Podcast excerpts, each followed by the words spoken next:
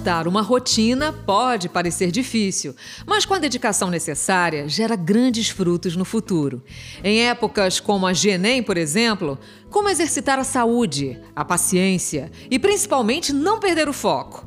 Nesse mais novo episódio do Seicast, eu trago para bater um papo comigo o Miguel Inácio Silva Gomes. Ele é ex-aluno do SEI e atualmente estudante do curso de medicina na UFRN. Vamos conversar sobre a importância do autocuidado e da dedicação que precisamos ter para seguir os nossos sonhos. Eu sou Margot Ferreira e sejam muito bem-vindos ao Seicast, o podcast do SEI Mirassol e Zona Sul. Vamos nessa? Pois é, Miguel Inácio, seja bem-vindo ao Seicast. Um prazer te receber aqui. Um menino de apenas 19 anos, mas que já conseguiu um feito, né? Um curso super concorrido, como de medicina. E eu queria que você me falasse um pouco se a medicina sempre foi a sua primeira opção. É, sobre o meu caminho na medicina, eu diria que não foi um caminho direto. É, desde o ensino médio, eu sempre quis uma carreira que fosse científica, é, isso já era uma certeza para mim. É, não tinha, havia sido minha primeira opção de início, é, eu defini isso após o, a minha primeira aprovação, na verdade. Eu comecei a fazer um outro curso, o curso de Engenharia Química na UFRN, mas pouco tempo depois, um mês na verdade, começou a pandemia e as aulas haviam parado na universidade. Nesse tempo, o efeito da pandemia e principalmente a, a minha mente, minha compreensão do, da situação que estava acontecendo no mundo me fez reconsiderar que o meu interesse maior era em trabalhar numa área da saúde em que eu pudesse fazer essa diferença e principalmente com boa ciência e um bom cuidado, que é o caso da medicina. Que maravilha! Então a, foi a pandemia que te motivou, né? Você acha que isso deve ter acontecido também com outros é, candidatos ao Enem? Será que isso aconteceu? Será que esse POC que você teve, que é o ponto de concentração, né, o se despertar para a medicina, será que ele aconteceu também com outras pessoas? Eu acredito que sim, sem dúvida. É um fenômeno global, então todas as pessoas são afetadas por isso de uma forma maior, de uma forma menor. E eu acho que com os candidatos não foi diferente muitas pessoas, inclusive com as que eu convivo, elas vieram para a medicina por razões pessoais, que vieram por causa da pandemia e também por outras razões, mas que sempre são pessoais e eu acho que a pandemia é um ponto de encontro entre várias dessas histórias. Interessante. Eu soube que você, quando estudava, já se preparando né, para o Enem, é, você estudava, mas realizando muitos exercícios de imersão para a prova. Que exercícios foram esses? E, e, e dê a dica né, para quem está aí se, se candidatando. Ah, sim. É muito importante, eu acho, principalmente nessa reta final, de que você tenha um foco. E eu diria que essa imersão ela acontece é, tanto em relação à prova em si, eu digo em relação aos conteúdos, ao que você tem que estudar, a estrutura da prova, mas também a questão psicológica da prova. Eu acho que ela é essencial, porque é um momento único em que você precisa é, ter completa noção de como vai ser a sua estratégia de prova, como é que você vai estar lá durante a prova e principalmente de que é algo único. É um momento em que é só você e uma prova e que não é muito diferente de algo que você teve no ensino médio, no ensino fundamental. Então, essa serenidade que parece muito irreal, mas é uma coisa que acontece e que a gente não tem muita atenção, a gente não dá muita atenção. Então, acho que essa é a principal coisa. Você vai ter suas revisões, você vai querer fazer questões de revisão mas esse preparo psicológico eu acho que é fundamental. Como chegar a essa serenidade? Explica pra gente. Você fazia algum tipo de exercício de respiração, que é o que os atores, por exemplo, costumam fazer antes de entrar no palco, né? O que, que você fazia exatamente? O processo ele é único para cada pessoa. Eu, por exemplo, eu sempre tratei de fazer coisas que me interessavam. Então, ir ao cinema, ler um livro, assistir um filme, uma série.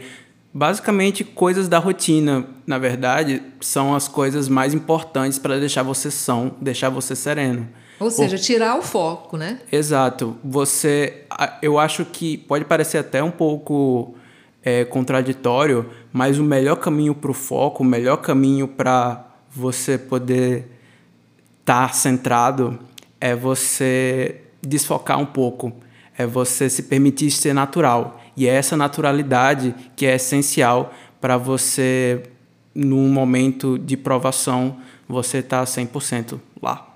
Pois é, então pegando exatamente carona aí nessa sua resposta, o que, que explica exatamente o estresse na hora da prova, né?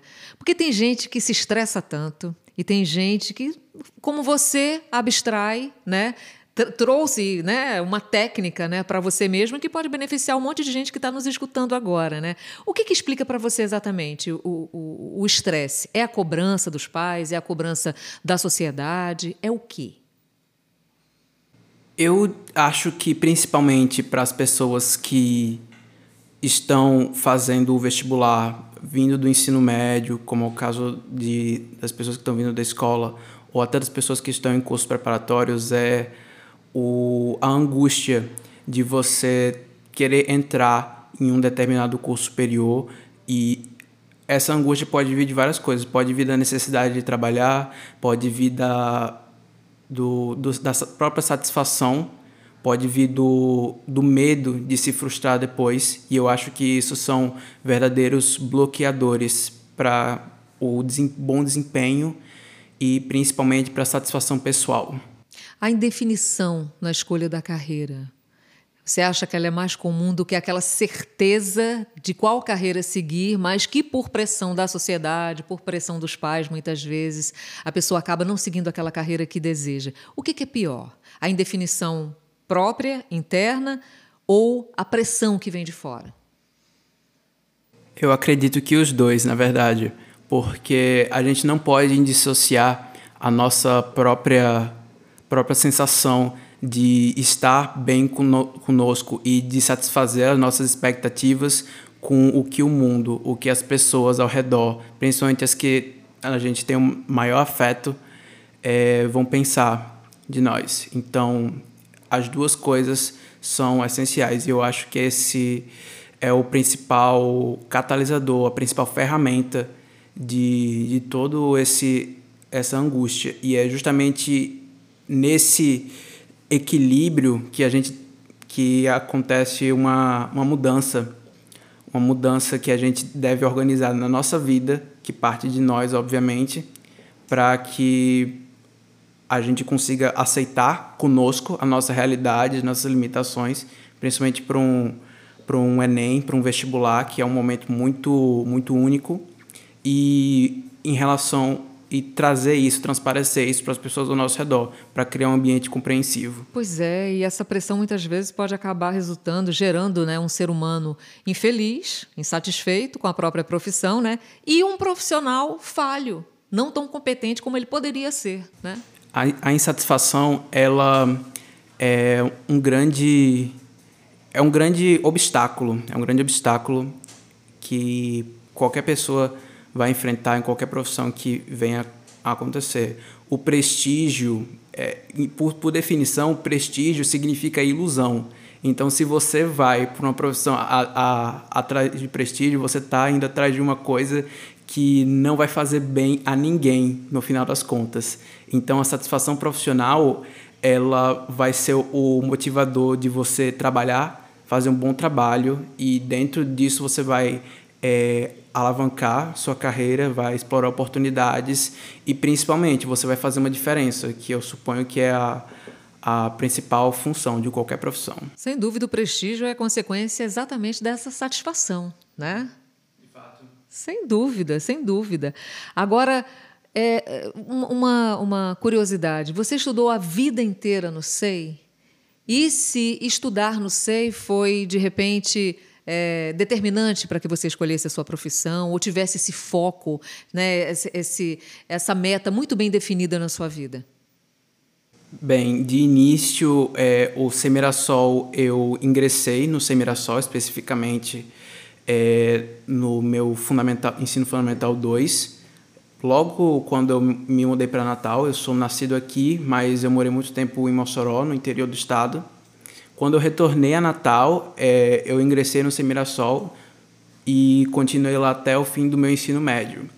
Nesse tempo, é, eu conheci muitas pessoas, de professores a coordenadores, a funcionários, todas as pessoas que faziam a instituição rodar, fazer a instituição ser o que ela foi, o que ela é, o que ela futuramente será também. É, e eu acho que esse foi o principal diferencial, conhecer pessoas que estavam dedicadas a contribuir com esse ambiente, contribuir com, com o aprendizado de todos e motivar essas, é, esse conhecimento, tanto a busca pelo conhecimento em si, que é o papel de qualquer escola, quanto o incentivo a aspirar um futuro que nos satisfizesse e, ao mesmo tempo, é, promovesse uma mudança na sociedade. Um professor, é, ele pode é, influenciar ou comprometer a escolha de um aluno? Por exemplo, um professor chato numa determinada matéria, né, vamos supor, biologia, né? Pode comprometer, de repente, a escolha de um aluno que sempre pensou em ser biólogo, sempre pensou em, ser, em fazer, de repente, medicina. Você acha que a conduta dos professores ela pode ser, sim, determinante para a escolha de uma profissão? Eu acho que seria muito imprudente de mim dizer que não, porque nós, os professores, são o nosso principal fonte de contato com conteúdo, com aprendizado em geral durante a nossa formação dentro da escola. É, pareado isso só a família, pessoas que convivem em casa.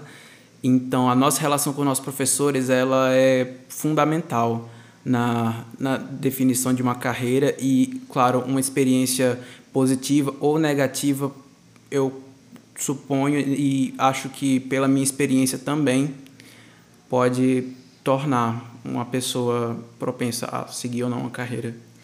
Ok, Miguel, ó, a gente vai fazer um pequeno intervalinho agora. Você aí de casa se liga, porque daqui a pouquinho a gente tem mais bate-papo aqui com o Miguel, que já tem uma experiência legal em Enem e é um cara bem sucedido, né? Já está cursando medicina na UFRN. Não é para qualquer um, não. Daqui a pouquinho a gente volta.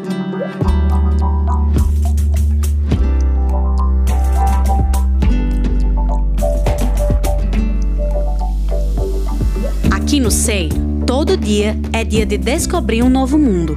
Por isso, para além das matérias de grade regular, o seu filho pode aprender ainda mais com as disciplinas eletivas, onde ele tem a possibilidade de descobrir novas áreas de aprendizado e se aprofundar nelas, encontrando desde cedo aquela que mais se interessa e planejando melhor o seu futuro.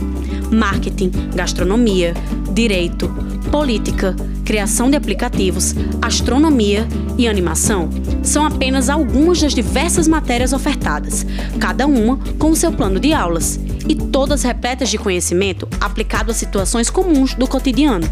Entre em contato conosco acessando www.estudicei.com.br e conheça melhor a nossa proposta pedagógica que prepara jovens e adolescentes para o futuro. Sei Mirassol e Sei Zona Sul. Um novo mundo de conhecimento já começou.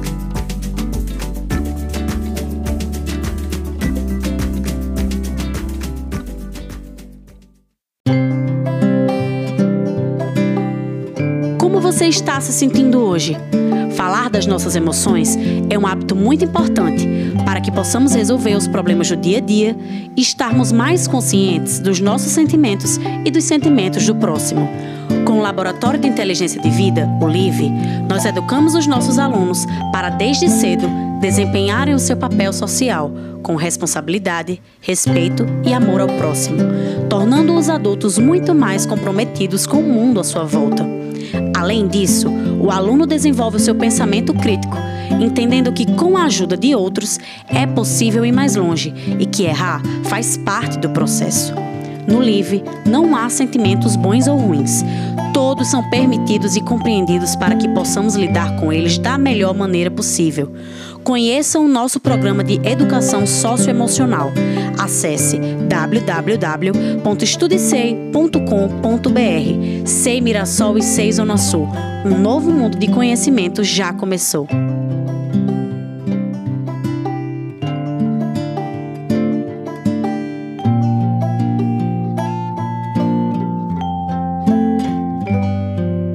Estamos de volta com o podcast do SEI Mirassol e Zona Sul, nosso SEIcast. Pois é, a gente hoje está conversando aqui com Miguel Inácio Silva Gomes, ele é ex-aluno do SEI, atualmente estudante do curso de Medicina na UFRN. A gente está falando exatamente sobre essa época do Enem, né? Como, a gente pode exercitar a saúde, a paciência e principalmente não perder o foco, como também... É, a gente estava conversando aqui no bloco anterior né, sobre a importância do autocuidado com a própria saúde, a saúde emocional, a saúde física, né, o autocuidado né, do, do candidato e a dedicação que nós precisamos ter para seguir os nossos sonhos. Pois é, Miguel. Nosso papo está maravilhoso e vamos continuar falando sobre essas dicas importantíssimas de como se manter centrado para os dias de prova.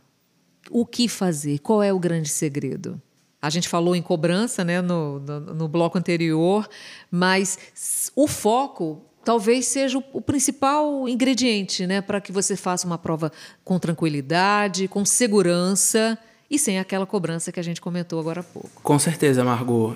É, sobre até a questão da cobrança, eu acho que ela é o ponto de início para você ter um mau desempenho na prova, principalmente a cobrança pessoal num período de 10 meses em que você já está estudando, você já estudou, você já revisou, você já fixou o conteúdo. A memória, a sua memória, funciona de forma plástica. Ela vai estar tá lá fixa, vai estar tá lá moldada e já vai estar tá tudo pronto na sua cabeça. Você não vai perder isso em uma semana. Agora, pensando no que a gente falou antes sobre a questão de você, do seu bem-estar psicológico, em uma semana ele pode ir de, de 0 a 100 e de 100 a 0. Se você não se concentrar em si, em cuidar de si e deixar a cobrança de lado para poder dar atenção a si mesmo, você vai perder o controle na hora da prova. E tá tudo bem, acontece. Todo mundo vai ficar com, com suando frio, vai ficar com comichão nos pés tendo medo de que a prova não seja do jeito que vai ser. Isso é natural, todo mundo tem medo. A questão é você como você combate isso. E é muito simples. Vamos ter calma. E essa calma surge do quê? Viva normal. É bem simples. Quanto menos cobrança consigo próprio, né? A, autocobrança, ela atrapalha muito. Às vezes, quando você faz uma prova dessa sem nenhuma intenção de passar, de ser aprovado, de entrar na universidade, de repente até você passa mais do que aquele cara que passou dez meses estudando sem parar. Ou, pior ainda, em uma semana quer recuperar o tempo perdido e às vezes acaba se é, sobrecarregando de tanta informação e se saindo mal na prova. Sim, principalmente o, o medo da novidade, porque muitos dessas, desses estudantes, principalmente os que agora estão finalizando o ensino médio, vão fazer uma prova com um sentimento que eles não tinham antes, que é o sentimento de responsabilidade, de que eles são responsáveis pelo que vem depois, e isso é uma coisa importante se considerar. O que eu posso dizer para que nesse período a experiência se torne um pouquinho mais tranquila e o que vai fazer com que elas sejam aprovadas é que é normal. Essa responsabilidade, ela vem com, com a prova, sem dúvida. Mas, você, mas vocês, as pessoas que estão ouvindo e que estão nesse, nesse processo, essas pessoas elas se prepararam, elas estão prontas. Isso é um fato. Não tem como você passar 10 meses estudando e você não ter retido nada. Agora, é hora da ação. E quando é hora da ação, você precisa estar 100% no, no melhor do seu jogo. E se você não está com a mente pronta para isso, vai ser um problema. Então, se permita ser humano nesse momento. Saber que você não é perfeito, mas, mas isso não significa que você não esteja pronto, porque você já está. A pessoa que está vai fazer essa prova já está pronta. Então, nesse momento, o essencial é você largar um pouco do acelerador, larga um pouco do caderno, larga um pouco do livro, vá assistir um filme, vá ler um, um livro que não seja da escola, que não seja para vestibular. Vá passar um tempo com sua família, vá passar um tempo com outros entes queridos que você tenha. Tudo isso faz parte de um ambiente saudável, um ambiente que vai fazer somente relaxar. E é esse relaxamento, essa natureza, essa transparência de que você está pronto, apesar de você não ser perfeito, é o equilíbrio essencial que você precisa ter durante a prova. Essa é a estratégia pré-prova. E na hora da prova, na hora do vamos ver com papel na mão? Pronto, aí você entra na, na, na, sala de prova, você não tem mais nada o que pensar. Você vai estar sem seu celular, você vai estar sem seus professores, seus amigos. É um momento tenso em que está só você e aquele camalhaço de papel. E naquele momento é, é, é difícil dizer, cada pessoa vai sentir de uma forma diferente, mas é hora da ação. Quando é hora da ação, você abre o papel e começa a escrever. Considerando que estamos agora num período entre, entre provas e agora a gente vai ter uma prova que envolve muito cálculo, primeira coisa importante é você ter uma noção do nível de dificuldade das questões. Sendo assim, agora mais pensando no Enem, é, a prova de matemática e natureza elas têm um, um determinado um certo padrão, um padrão em que você vai ter um, questões de dificuldade diferente e a primeira coisa que eu digo para se fazer é você tentar analisar quais são as questões fáceis, quais são as questões médias, quais são as questões difíceis.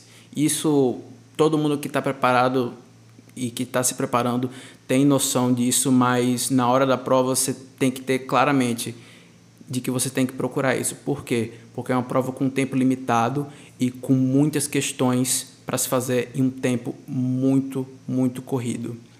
Então, você vá atrás daquilo que você já sabe que vai estar tá lá. Prova de matemática é uma prova que costuma trazer muito medo para os estudantes e por isso é uma prova que deve se tomar bastante cuidado. No Enem, é sempre importante começar pelo mais fácil. Por quê? Porque é aquilo que você vai saber fazer. É aquilo que é básico, é aquilo que não é que é fácil, mas é porque é a base para aquilo que é mais avançado, que é mais específico. Mesma coisa serve para a ciência da natureza. Agora, como você vai fazer, fazer no momento, como é que você vai se organizar, aí é uma estratégia muito pessoal. E, e eu, eu, estaria indo além do, do que eu sei, é, tentando ensinar as pessoas a fazerem a própria prova. Então, fazer primeiro, realizar primeiro as questões que você sabe, que você tem propriedade para executar, é mais interessante do que deixar por último. Né? Tem muita gente que faz o contrário. Aí, quando chega na hora de fazer aquilo que ele realmente sabe, já está cansado. Né? Cansado mentalmente de tentar resolver uma questão que ele não tem tanta, tanta propriedade para fazer. Eu sempre digo que o Enem ele é a prova mais compreensiva que que existe, não é nem um vestibular direito, porque ele entende o como a pessoa aprendeu. E a pessoa não aprendeu do mais difícil, ela aprendeu a partir do, do mais básico. Ela aprendeu a somar e, subtrair antes de resolver uma regra de três, antes de resolver um polinômio, antes de calcular uma área. Então, seguir esse, esse processo vai lhe garantir um melhor desempenho e ainda mais, o Enem ele não é uma prova de ah, você fez cinco questões de 10, você acertou 50% de nota. Não, não é assim. O Enem ele reconhece e valoriza as pessoas que são coerentes, as pessoas que fazem as questões de forma a acompanhar a curva de aprendizado que seria mais lógica, mais humana. Isso tudo que a gente conversou é o que você chama de estratégia de prova, é isso? Com certeza, é a é. parte mais essencial que eu posso falar para qualquer pessoa nesse momento. Pois é, aí é, você falou de matemática, né? Matemática é o terror para alguns, inclusive para esta pessoa que vos fala, português para outros, mas quando a gente chega na redação, ela é uma unanimidade. Por que, que a redação sempre assusta tanto? Bem, a redação é, no momento que estamos falando agora, as pessoas já fizeram a redação, então eu vou dar a perspectiva de alguém que acabou de terminar a redação. Uhum. Quando eu terminei a redação que me concedeu minha aprovação, eu fiquei muito muito inseguro, porque você não lembra do texto que você escreve. São 30 linhas, assim, no máximo 30 linhas que você tem para escrever, mas são muitas palavras e você só consegue sair de lá com algumas ideias. Então você pensa, eu escrevi aquilo certo, eu escrevi o, o tema de forma correta, eu esqueci de colocar alguma citação, algum repertório que é importante? Será que eu errei alguma vírgula? Será que eu errei algum ponto? E acho que o mais importante nesse momento para a pessoa que acabou de terminar de escrever uma redação é pensar nas suas ideias. Suas ideias estão coerentes? Você se sentiu seguro no tema? Porque a gente sabe as nossas experiências pela forma como a gente se sentiu nelas, a forma como a gente se lembra. Então, se você se lembra de ter sentido bem, então é porque você fez uma boa redação. Se você se sentiu é, atribulado, mas conseguiu escrever, então também sinta essa confiança não dá para se chorar em cima do leite derramado, mas pensando no, nas pessoas que já fizeram uma redação, eu acho que é muito importante você ter confiança naquilo que você escreveu. Sem dúvida. Tanto, tanto na, na, na, construção, no seu desempenho na construção das ideias, como também no seu desempenho gramatical, porque um complementa o outro. De fato. Como qualquer outra redação, o conhecimento de língua também é tão essencial quanto a própria questão da argumentação. Inclusive, eles se complementam. Se você conhece a língua portuguesa, você vai escrever um texto que mostra uma ideia de forma forte. E se você escreve um texto de forma forte, é porque você com certeza tem o domínio da língua. Maravilha. Miguel, nosso tempo está quase terminando. Queria agradecer sua presença aqui no nosso Seicast. Para terminar, manda assim um último recadinho para quem vai enfrentar brevemente uma prova do Enem. Galera, é o seguinte, fiquem tranquilos. Prova tá aí. Eu entendo. Eu estive lá. Mas dá certo no final. Desfoquem um pouquinho, diminuam a velocidade, relaxem um pouco. Vão para a praia se puder, mas vão assistir uma televisão, vão fazer aquilo que vocês gostam, fiquem perto das pessoas que lhes fazem bem tudo vai dar certo. Vocês já fizeram a parte mais difícil. Agora é só sucesso. Só isso, sucesso e sorte para todo mundo. Sorte e sucesso, né? Eu acho que equilibrando aí dá certo nessa receita, né, não, Miguel? Miguel, prazer te conhecer. Foi muito legal conversar com você. Eu tenho certeza que a galera de casa também gostou muito. O episódio de hoje está chegando ao fim, minha gente. Miguel, Valeu, valeu demais. Muito obrigada mais uma vez. Foi um momento de muito aprendizado. E você que está nos ouvindo, compartilhe esse episódio com os vizinhos, com os amigos, com as amigas, com a família. E não esquece de seguir a gente nas redes sociais. Nos vemos no próximo episódio. Até mais!